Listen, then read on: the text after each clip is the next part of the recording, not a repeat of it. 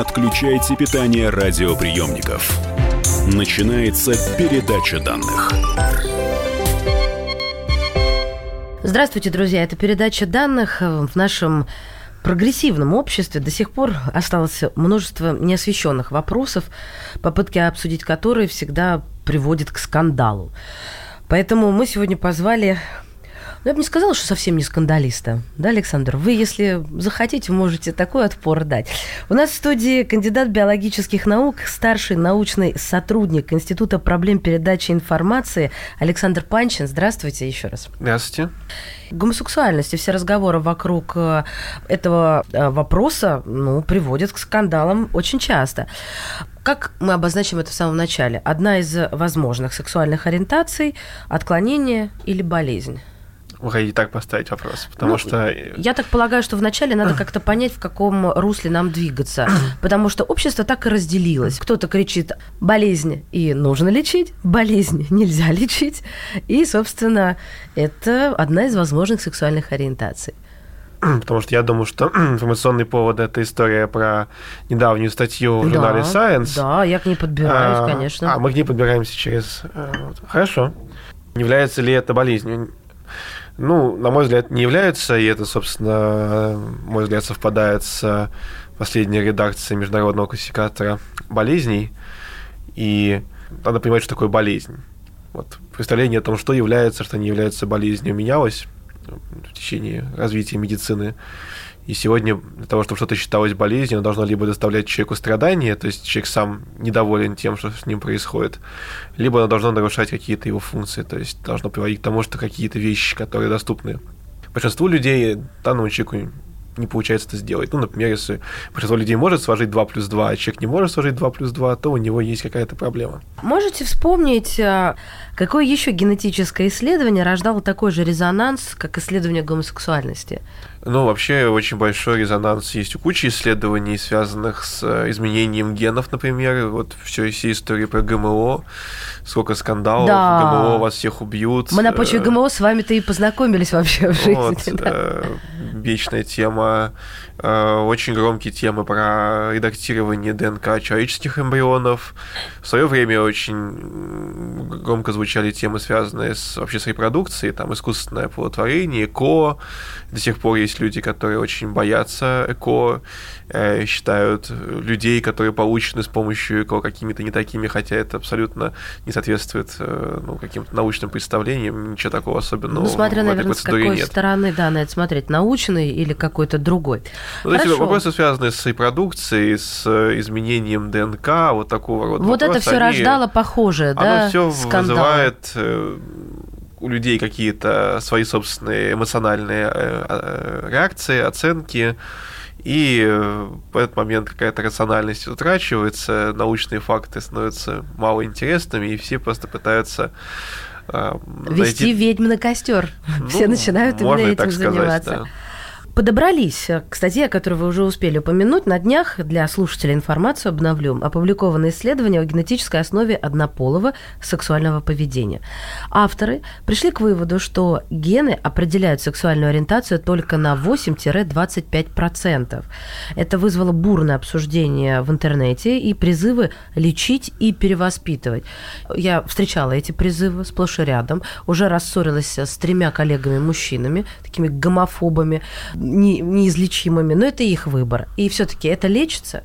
У нас нету ни одного примера, когда с помощью какого-то вмешательства удавалось бы изменить чью-либо сексуальную ориентацию. Если мы говорим про людей, и мы говорим про использование каких-то как медикаментозных, так и каких-то пропагандистских и социально-факторных таких вещей э, у животных до рождения с помощью генной инженерии как раз удавалось влиять на сексуальную ориентацию. Есть а работа на... поподробнее? Ну, есть работа на мышах, где есть целый набор разных генов, которые можно выключать и наоборот гиперактивировать, и это приводит к определенным последствиям для их сексуального, ну тут правильно сказать поведения, потому что мы не знаем, что-то в голове у этих э, мышей происходит. То есть, допустим, ну, мы берете... берем самку или самца, видоизменяем их гены, и они начинают себя в сексуальном плане вести иначе. Берете самца, и он начинает э, утрачивает э, различия между самцами и самками Вы в плане того, с кем он пытается спариваться. Вы же сейчас а, дали вот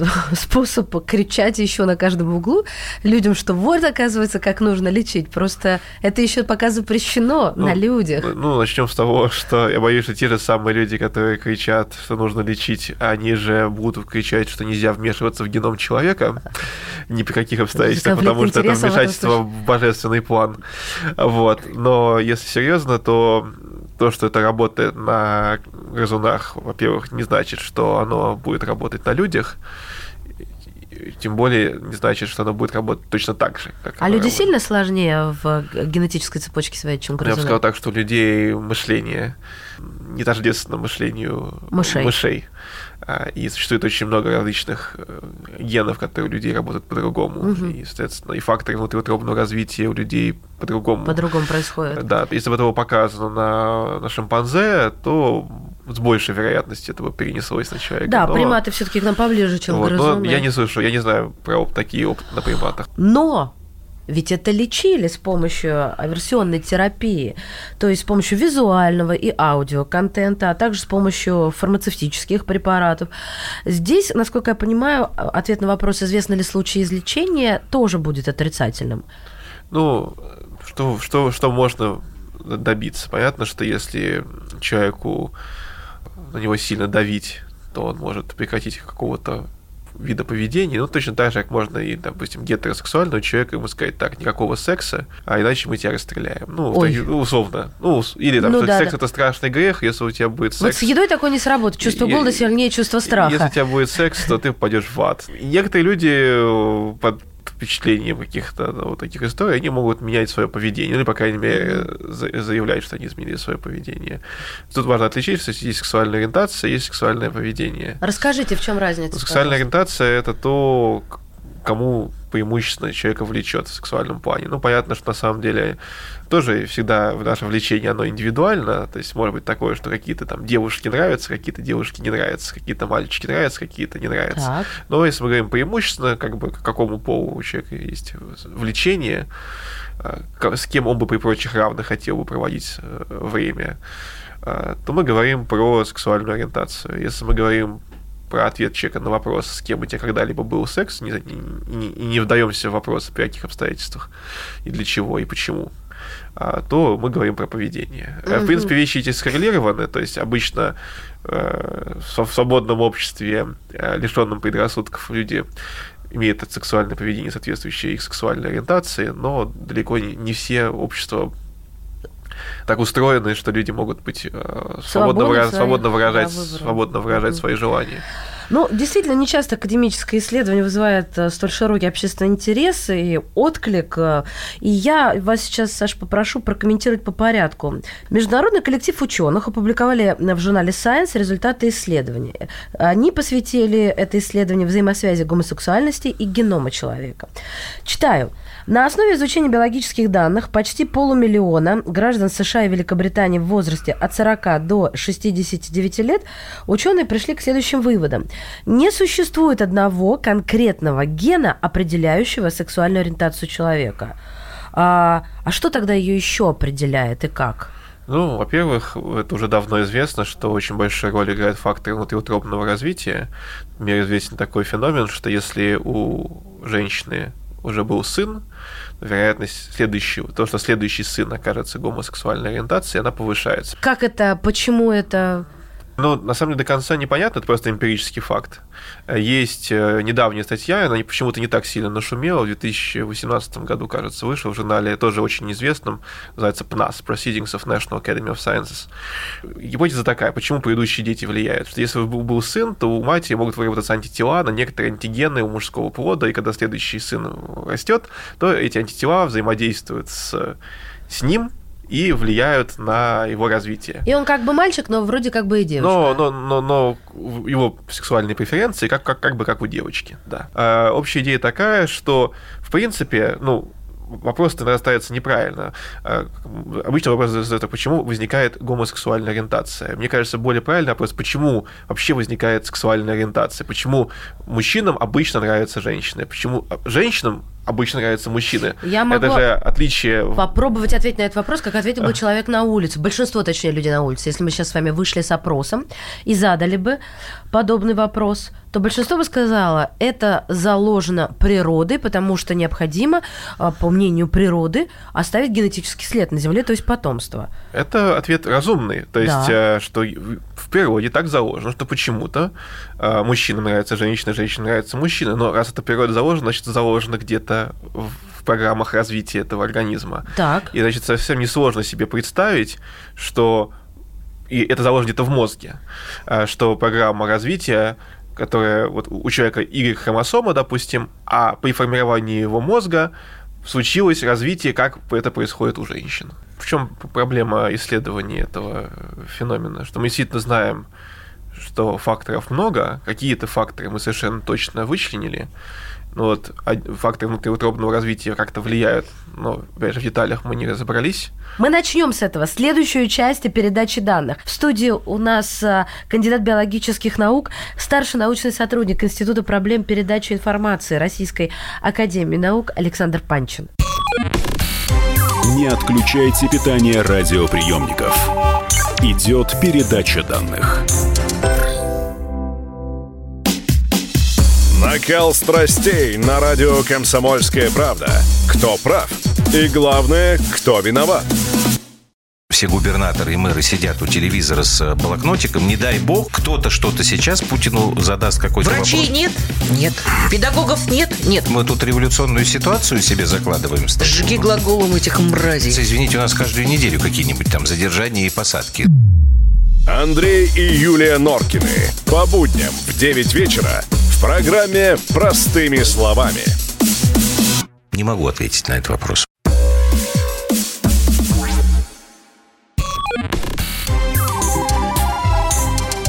Не отключайте питание радиоприемников. Начинается передача данных. Здравствуйте, друзья! Это передача данных. Говорим о нашумевшем исследовании. Статья, которая была опубликована в научном журнале Science, э, и везде она выходит с разными заголовками, которые, знаете, они не разные, но они слегка отличаются, и люди делают разные выводы. То есть нету гена гомосексуальности, или от генов гомосексуальность зависит всего лишь на 8-25%, то есть уже хоть что-то. И, в общем, народ, кто в лес, кто по дрова, как лебедь, рак и щука, начинает рассуждать на эту тему, но мы посчитали, что обязаны в передаче данных позвать человека, который ответит на интересующие нас вопросы. В студии у нас а, кандидат биологических наук, старший научный сотрудник Института проблем передачи информации Российской Академии наук Александр Панчин. А, Факторы генетические влияют. Но в деталях мы тоже не разобрались, как было верно сказано, нет такого одного гена, который бы это определял, который бы это запускал, и чтобы мы могли там посчитать ДНК человека и сказать, будет он гомосексуальной ориентации или нет. А, Но а, и, кстати, да, и по поводу оценки тоже надо пояснить, что на самом деле вот то, что те цифры, которые приводятся, 8-25% вот в этом исследовании, это про то, что они смогли объяснить, используя свои данные. Это данные по некоторым одиночным генетическим вариациям, которые встречаются между людьми, а, которые они анализировали. Это далеко не весь геном, а когда берут близнецовые исследования, то есть сравнивают а, как часто совпадают в своей сексуальной ориентации а, однояйцовые близнецы, которые росли вместе или отдельно, или э, неидентичные генетические близнецы, которые росли вместе или отдельно, то вклад генетический компонент обычно оценивают процентов там, в 38. Но все равно это сильно меньше, чем там, 100%. Да? Это, не, это значит, что кроме генетических факторов есть какие-то другие факторы. Какие? Ну вот, внутриутробного Да, нового развития показаны. Если мы говорим про иные, а вот упоминаются экологические, социальные, то, может быть, они есть, может быть, их нет, мы не знаем. То есть пока А. исследований серьезных на эту тему не проводилось, и говорить Ну, о них это будет тоже Ну, то есть, несерьезно. как, как бы, чтобы мы могли говорить о влиянии какого- какого-то факта, должно быть исследование, ну, вот вроде того, что я писал с, со, там, со старшими братьями, что мы наблюдаем хотя бы какую-то корреляцию между каким-то фактором, фактором, связанным с формированием личности, и некоторым признаком, в данном случае, гомосексуальной ориентации. А расскажите про этот близнецовый метод, а то так по верхам получилось, можно что-то э, запутаться. Вот он же тоже использовался для изучения сексуальности и гомосексуальности в том числе. Вот как это было по, по порядку? А, Ну, идея какая, что значит, есть однояйцовые близнецы, которые генетически идентичны. Есть не однояйцовые близнецы, которые на самом деле, э, ну, каждый ребенок он получает половину хромосом от мамы, половину от папы, э, но при этом случайную как бы половину. И поэтому... Ну, Непонятно, какую, да? Ну да, грубо говоря, у меня есть половина хромосом моего отца, половина хромосом моей матери. Вот, если э, будет, э, там, если бы у меня был брат, то не однояйцовый брат, то у нас с ним были бы разные половинки этой папской были и мамской, Были да? бы разные, да, так. половинки. То есть, э, примерно половина моих хромосом у него бы э, не было, не присутствовало, у него был другой, другой вариант да, хромосом. набор. Все. Вот. А, естественно, э, зная этот факт, то есть мы предполагаем, что если признак имеет сильную генетическую компоненту, то по этому признаку однояйцовые близнецы будут намного более совпадающими, чем близнецы не однояйцовые. То есть они, допустим, рыжие. И они точно будут вдвоем рыжие, а однояйцовые, нежели чем разные Если у вас, э, да, то есть, например, вот рыжий это хороший пример. Если из однояйцовых близнецов один рыжий, то второй гарантированно будет рыжий. Да, это понятно. А если они все-таки вот. разнояйцевые или разнояйцовые? Нет, давайте а, разнояйцевые. Да, то, ну, я сейчас вам вероятность не. Там будет зависеть от э, того, какие были генетики. Что это нам доказывает, вот эта рыжесть? Ну, в данном случае, что, что это, это, что, что это строго, строго генетические вот. что факторы внутриутробного развития, которые, кстати, могут даже между однояйцовыми близнецами отличаться, потому что там доступ к питательным веществам бывает немножко разный, даже внутри одной беременности. Ну, про приобретенные, вот, да, да, и наслед... а, Но в данном случае означает, что, грубо говоря, значит, что, что, что кроме генетических факторов, в общем-то, по большому счету, ничто на рыжесть не влияет. А с сексуальной ориентацией вот так вот не получается. Вот, вот есть... здесь расскажите вот этот пример. Два а, абсолютно идентичных идентичных а, по генетическому набору близнеца. И может один из них быть гомосексуалом, а второй традиционно э, да. сексуальной ориентации. Правильно? Да, может быть. Я рассуждаю. Как минимум должны быть еще не генетические факторы. Они могут быть врожденные, но они не генетические. Ну, например, вот история про факторы внутриутробного развития, о которой мы говорили, это пример не генетического, но врожденного влияния. Это там доступ питательных веществ, ну, там, да, там, анти... на каком боку а, мама а, а, спит. Антитела, влияющие ага. на какие-то антигены в мозге, вот такого рода вещи. Но о том, что у гомосексуальной ориентации есть генетическая компонента, было известно давно, потому что если два брата генетически идентичны, то, то вероятность того, что их сексуальная ориентация совпадает, намного больше, чем если мы возьмем двух братьев, которые не, не, однояйцевые. Не, не однояйцевые да. Но доказывает ли это, что генетическая компонента, она гораздо мощнее, чем остальные факторы, влияющие на сексуальные предпочтения? Нет, э, и более того, вот лично мне наиболее правдоподобной видится вот эта история про факторы внутриутробного развития что им, именно поэтому меня совершенно не удивило тот же вывод, который был в этом исследовании, про то, что ага. там, не найдено гена сексуальной ориентации. Ну, давно было понятно, что вы не найдете такой ген, один ген, который бы этим управлял. А, у, у людей. Вот смотрите, тут пишут еще. Крупнейшая на сегодня работа такого рода была сделана еще в 2010-м, охватывала почти 4000 пар близнецов из Швеции.